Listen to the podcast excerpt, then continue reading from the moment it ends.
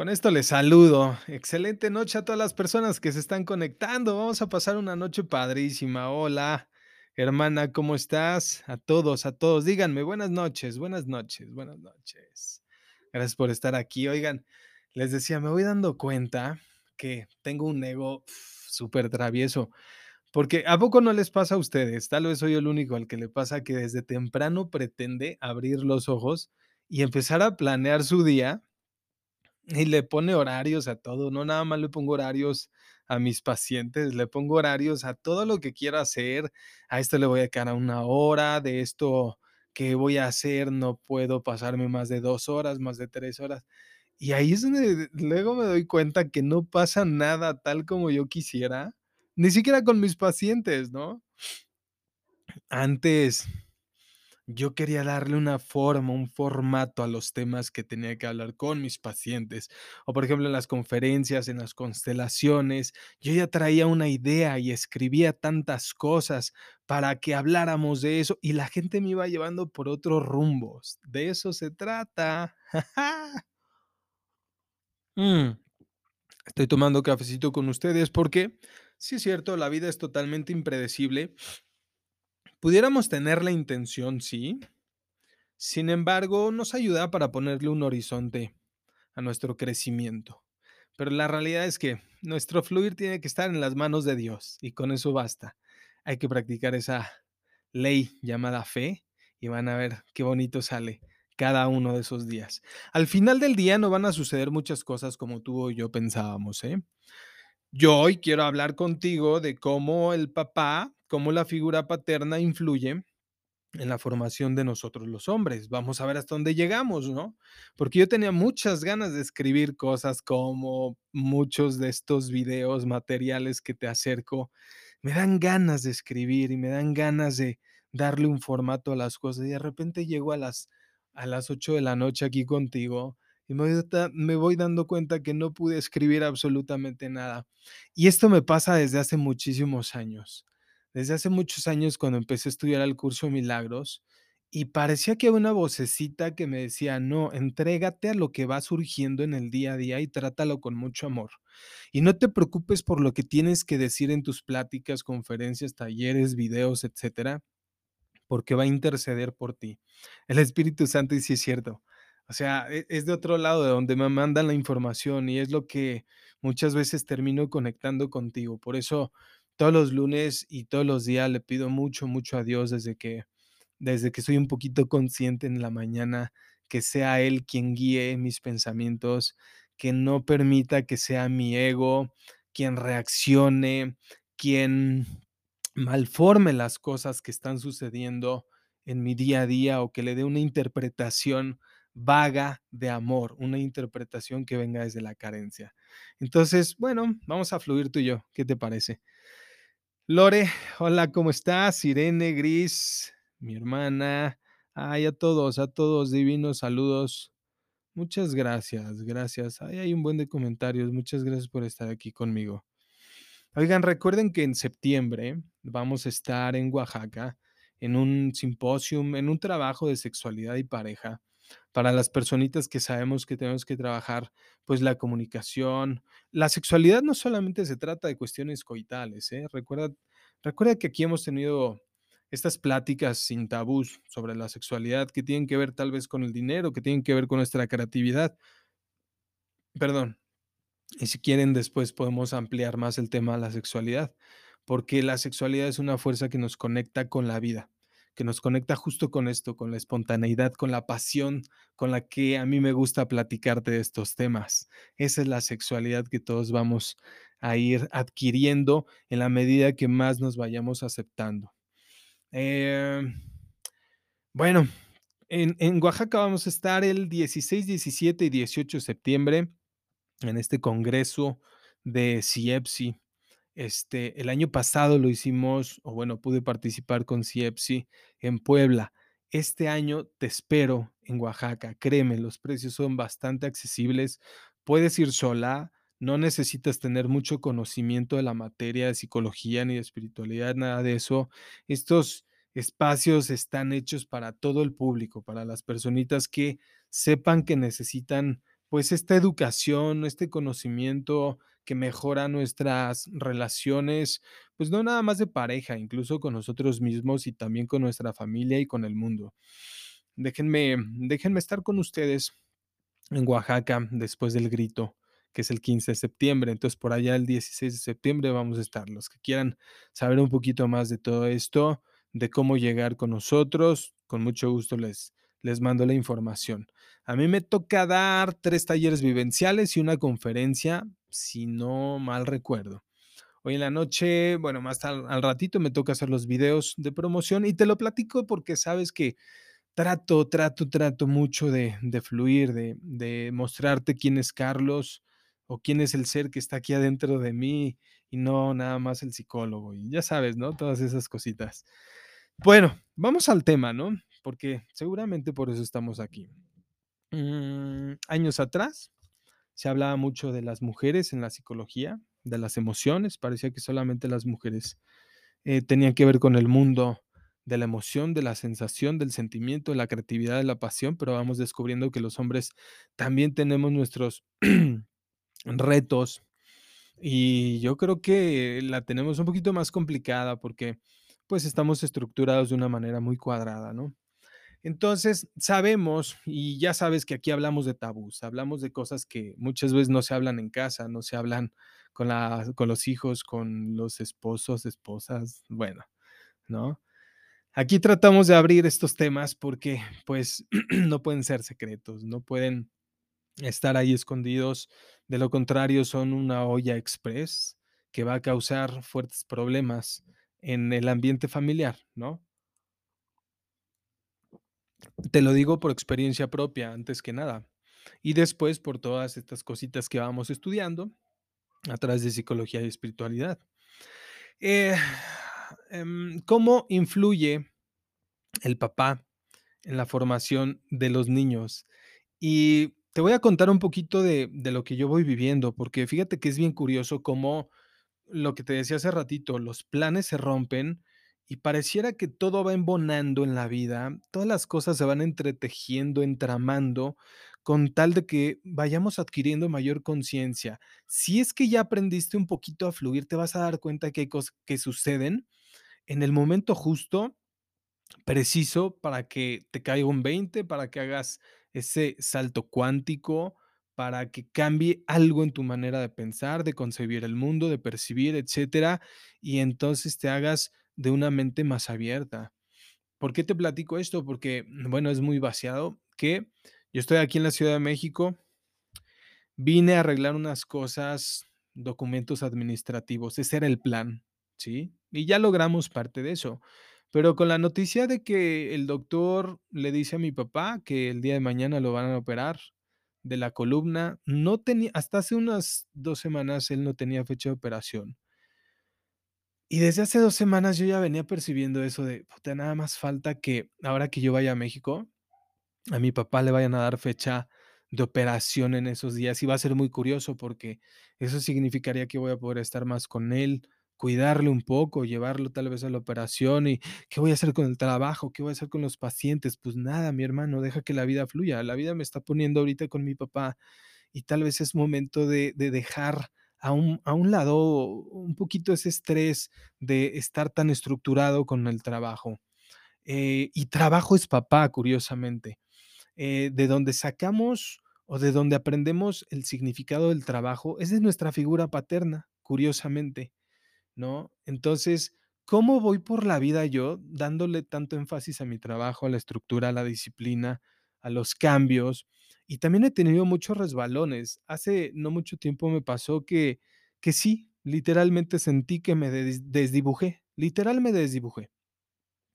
Quiere decir que sentí que yo ya había alcanzado cierto nivel de logro de las cosas que quería vivir. Por ejemplo, esos sueños que yo tenía de hacer retiros se lograron y dimos como 5 o 6 retiros en Querétaro, en Bacalar, en la Ciudad de México, en varios lugares. Me tocó dar hace no muchos años, 2, 3 años antes de la pandemia, varias conferencias a lo largo de la república que tenían que ver con VIH, medicina, etcétera, y ese era otro de mis sueños. Pareciera que, eh, yo tenía que deshacerme de ciertos malos hábitos, pues no malos, pero más bien hábitos instintivos, hábitos primitivos, eh, que tenían que ver con la satisfacción, el placer, el, alcohol, el cigarro.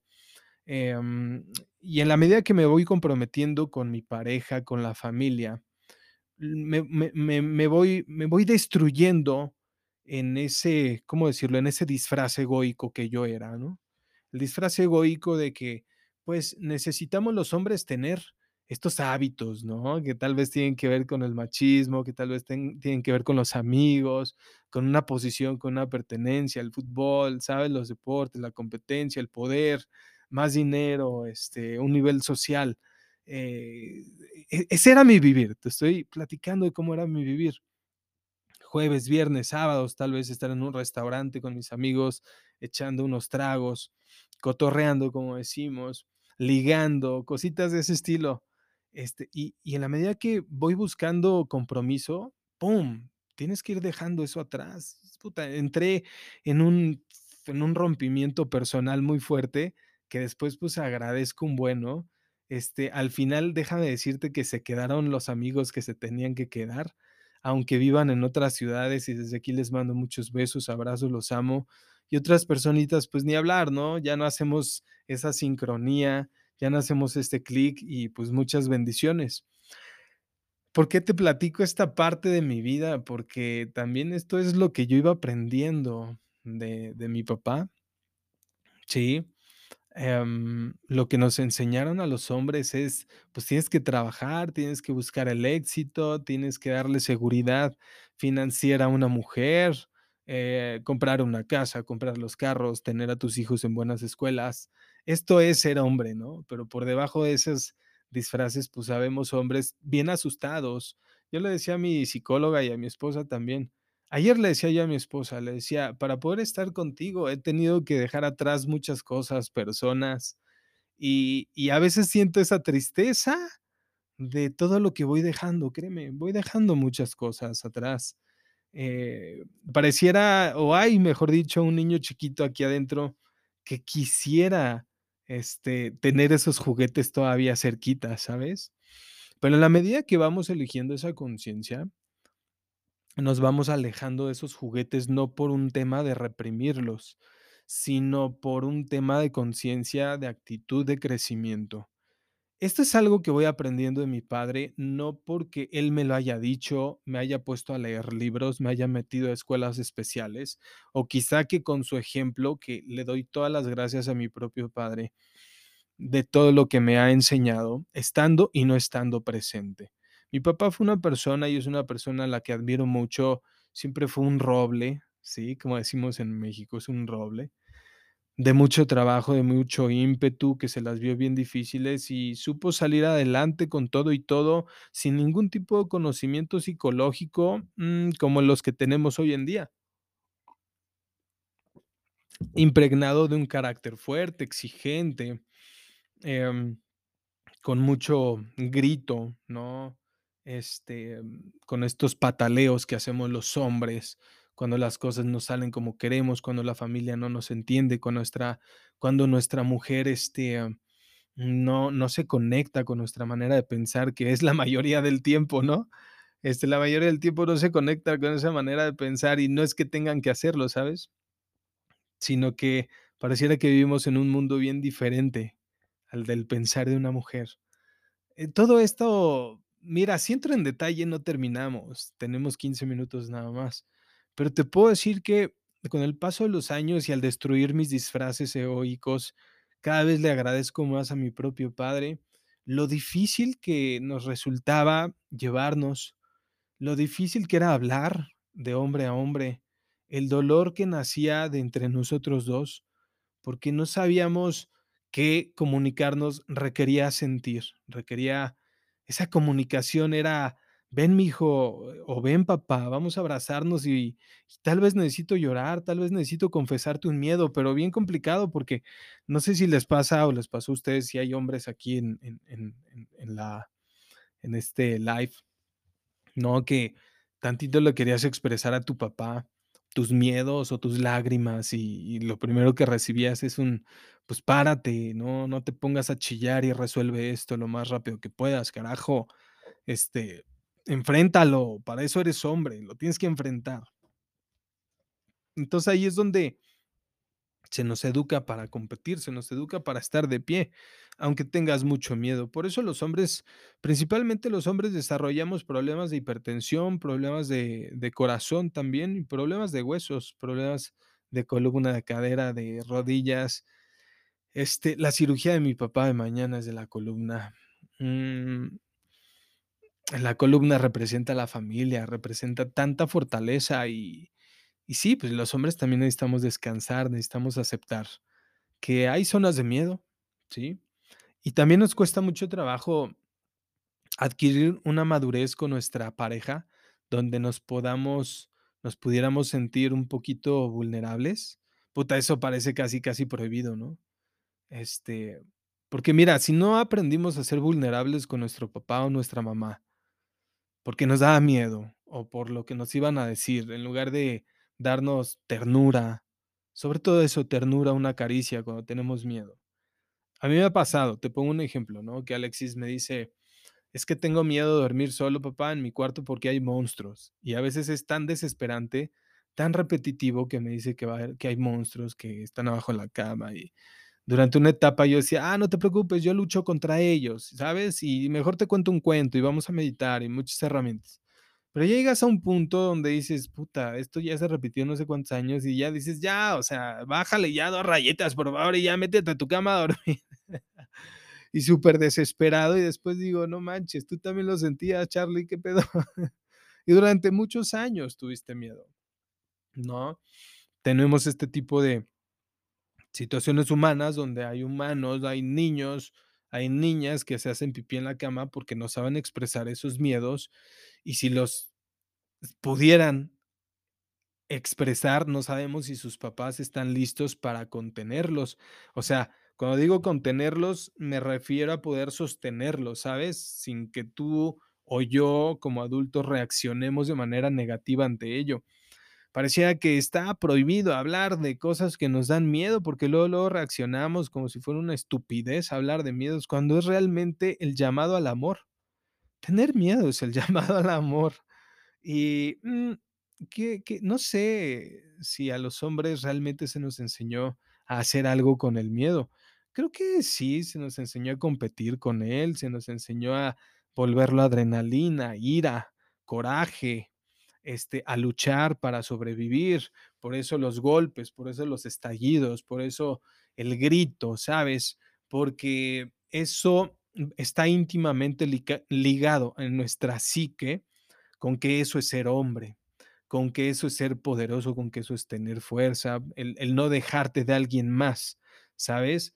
Incluso, em, interpretamos que si no reaccionamos nos van a pisotear, este, nos van a quitar lo más valioso, o no somos lo suficientemente hombres, pero que se entienda que esto está sumamente ligado con cómo fue nuestra infancia también, ¿no? Entonces, de papá aprendemos el significado de cómo vamos a enfrentarnos ante la vida, ¿sí? Con qué herramientas, con qué recursos. Normalmente, si papá fue sumamente explosivo, pues también voy a ser muy explosivo, o aunque sea, voy a intentar ser muy muy poco temperamental, muy tranquilo, muy bondadoso, muy humilde, pero cuando me pisen esa ira, cuando me saquen de mis casillas, puedo perder el control drásticamente.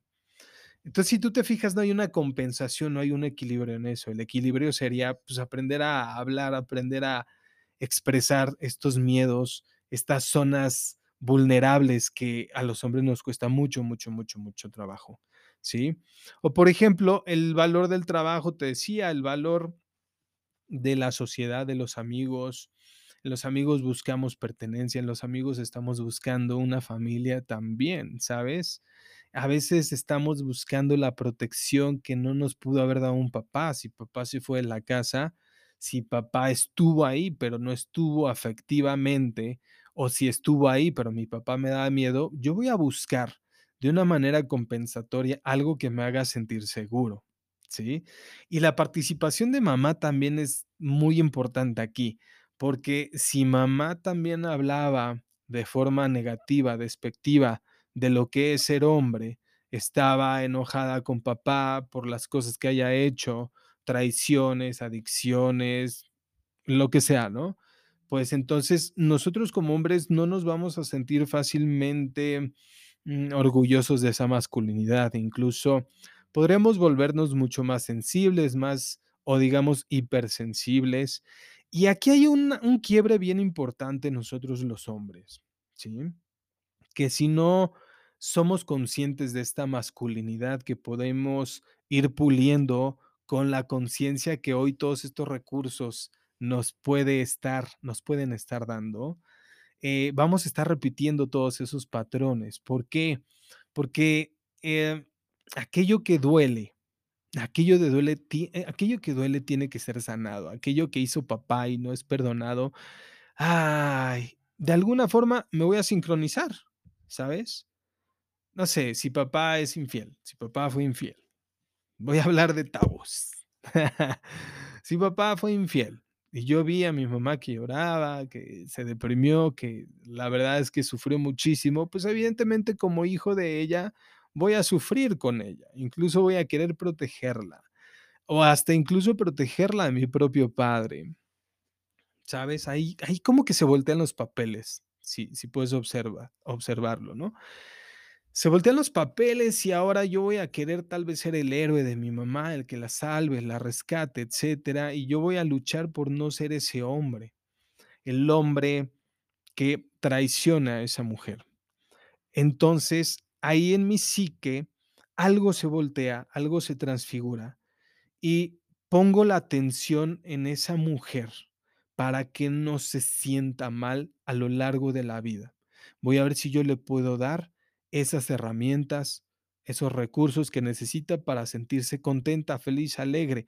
El ego de los niños o de los adolescentes, ¿sí? Eh, quieren ser ese centrito de atención de la persona que nos ama o incluso queremos ser bien vistos y por eso nos esforzamos muchas veces por ser este tipo lindo, esa conquista.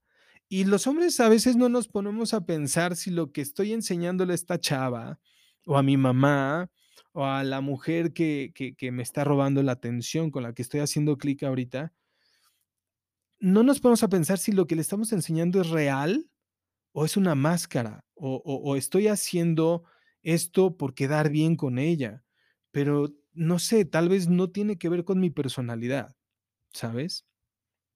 Ahí es donde los hombres a veces estamos perdidos, porque parte de nuestra educación nos dijeron, pues es para que las conquistes, entonces necesitas verte fuerte, poderoso, agradable, amable, buen amigo, buena onda, y pues te va a dar lo que tú quieres, ¿no? La atención, la sexualidad, te va a amar, te va a querer, etcétera. Pero a lo largo del tiempo, ese tipo de relaciones se fracturan o nos fracturamos. Por eso te decía, yo hace no mucho tiempo me desdibujé, ¿no? Porque también me ha tocado fallarme a mí mismo, fallar en mis relaciones, me ha tocado eh, ser parte de mi propio experimento en esta vida, en este pasaje, en este proceso.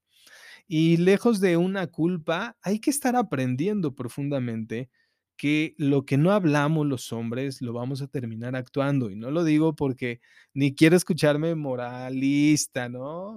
Morálico.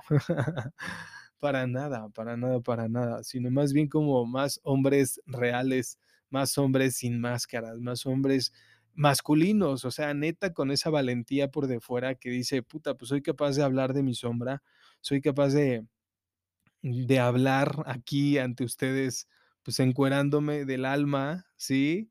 Encuerándome del ego, desnudándome desde el ego. y es vaciado que lo diga, ¿sabes? Porque, porque de verdad que el personaje que yo hasta hace poquito creo que era, no quería ser visto y ahora, ahora disfruto esto, pero filtrando este servicio que nos une, ¿sabes? El servicio de poner en práctica nuestra psicología, nuestras filosofías, nuestras ideas, con tal de que vivamos mejor. Así es como como me apasiono en la vida. Si le pude haber aprendido muchas cosas a mi papá, mm, sería bueno platicarles rápidamente que las cosas buenas o las cosas que en algún momento vi como malas, me han enseñado mucho. Por ejemplo, las cosas que él hizo que me encantaron, pues evidentemente las repito y las cosas que no me gustaban de él, las transformo, pero no desde el rechazo, porque si las rechazamos, ya me pasó durante varios años. Si las vamos a rechazar, las vamos a repetir, ¿no? Por eso nos atrapan los deseos, por eso nos atrapan nuestras propias máscaras, nuestra sombra, nuestros miedos, y terminamos a veces los hombres muy fracturados emocionalmente porque hasta, hasta no vernos en el fondo emocionalmente, no poder hablar de hombre a hombre de nuestros propios miedos, pues es muy probable que sigamos cayendo en el error de, de eh, ¿cómo decirte? De, de vender una idea de lo que nosotros no somos. Algo voy aprendiendo también en mis terapias y hoy platicábamos mi psicóloga y yo sobre esto, que cuando abres, te vuelves valiente y ahí es donde puedes crear esa verdadera intimidad con tu pareja. O me pasa también con Alexis, hablamos mucho de miedos, hay veces que él me ve y me dice, ¿qué tienes, papá? este, me ha visto llorar y le expreso cuál es el problema, cuáles son mis miedos, más allá de querer quedar bien. Todos los hombres, no conozco a todos los hombres, pero al menos sí tengo una vaga idea, tal vez me equivoco, una vaga idea de que todos los hombres cre- crecimos a través de esta idea que nos vuelve impotentes emocionalmente, que queremos satisfacer a los demás, sobre todo a una mujer, y la vida no nos alcanza para esto. Esa es la parte compleja, ¿no? Así es como papá influye en nosotros. Él es él nos enseña a desarrollar nuestras ideas para los proyectos, no nada más para el trabajo, proyectos personales, el deporte, la competencia, el liderazgo, saber decir sí en el momento que tiene que ser sí, saber decir no cuando tiene que decir no. Por ejemplo, un papá drogadicto puede estarme enseñando que tengo que trabajar en mis propios límites. No se trata que mi papá lo haya tenido que hacer bien para que entonces yo ya lo pueda hacer bien, ¿me entiendes? No, la verdad es que sí venimos de una generación de papás también muy lastimados, muy fragmentados en su amor propio, y a nosotros nos toca darle una continuación a esa masculinidad. La valentía no, no nace a gritos. La valentía no es amiga de los golpes, no es amiga de querer tener la razón. Eh, hombres y mujeres tenemos características narcisistas que tenemos que ir puliendo. Es decir, la necesidad de querer tener el control o de que las cosas sean como nosotros queremos ya es una característica narcisista, si quieres, no patológicamente hablando, ¿me entiendes? Pero sí basado en un miedo en el que para no sentir este miedo, pues yo necesito controlar las cosas. Tal vez así fuimos educados, entonces hoy en día podemos hacer las cosas distintas desde el amor, desde el fluir, desde la fe. Te hablaba del ego hace ratito, de Carlos, que es muy travieso conmigo, que pretende que todos los días quiera planear las cosas. Y no es cierto. A cada rato se están rompiendo. La disciplina es parte también de la masculinidad. Lograr no nada más empezar proyectos, sino pasar por ese hueco, por ese túnel obscuro, denso de cualquier proyecto. Llámese negocio, llámese pareja, llámese, quieres hacer un triatlón como a mí me está sucediendo, lo que tú quieras, una obra de teatro, un cuadro, bueno, pasar por ese túnel oscuro denso, ¿sí? Y después salir hasta culminarlo porque le diste mayor predisposición a tu disciplina. Bueno, esa es la idea con la que nos vamos a quedar esta noche. Muchas gracias a todos los que me fueron escribiendo. Gracias, gracias por estar aquí conmigo, Clau, Enrique, Lalito, a todos mis hermanos queridos, a todos los que son papás y a todos nosotros por ser hijos de Dios. Felicidades. Con esto cerramos las pláticas del mes del Padre. Nos vemos el próximo lunes. Acompáñenme a Oaxaca, por favor. Vamos a ver qué hacemos por allá. La vamos a pasar increíble. ¿Sale? Cuídense mucho. Nos vemos el lunes. Bendiciones. Bye bye.